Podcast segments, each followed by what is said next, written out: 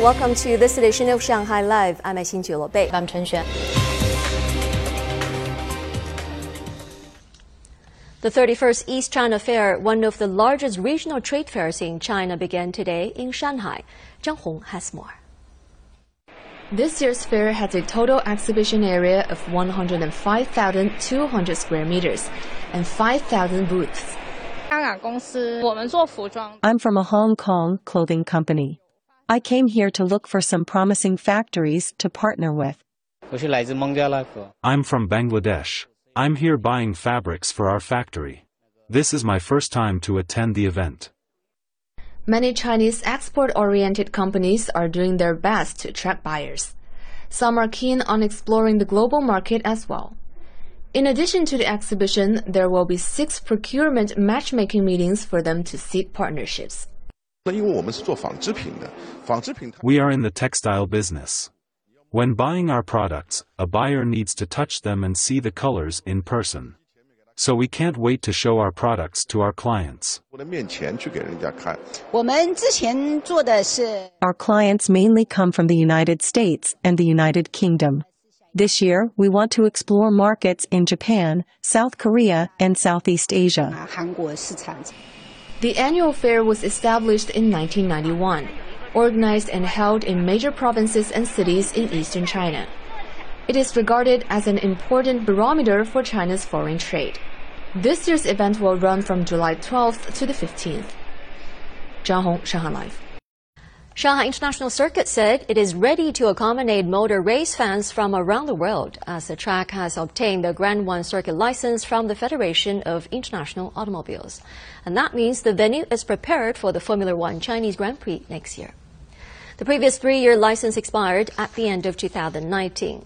The circuit said curves and corners can be reconfigured into night tracks to host different races.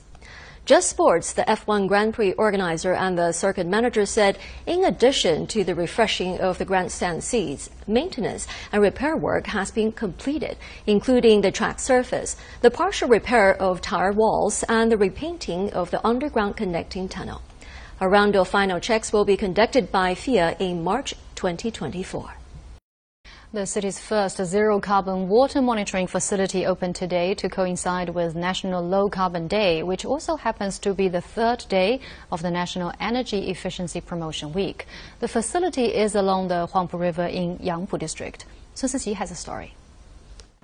This water quality monitoring facility near Yangpu Bridge runs entirely on solar power. It was once the site of a sewer pump station. Now, on a sunny day, the solar cells generate power for the monitoring system that tracks more than 30 water quality parameters. Any unused power is stored in lithium ion batteries and hydrogen fuel cells, an advanced system that is still rare nationwide. As you can see, the electric current reading is 10.7 amperes, meaning the power storage system is absorbing energy from the solar cells. Our target is for the cells to provide up to 10 days of power when fully charged. The underground display area has a vent similar to a chimney. The capillary air conditioning system works like an AC unit embedded in the walls. This is what capillary tubes look like in the wall. They use 40 to 60% less energy than a normal air conditioning system. The facility began operations today and will host various exhibitions on carbon reducing practices. Also, a new wastewater treatment system is open at a Baosteel subsidiary. It's expected to cut pollutant discharges by 60 tons a year. With membrane technology, all wastewater is purified and reused in the machines. Authorities say more than 90% of wastewater discharged in the districts of Pudong, Baoshan, and Chongming are now monitored 24 hours a day. Sun Siqi, China Life.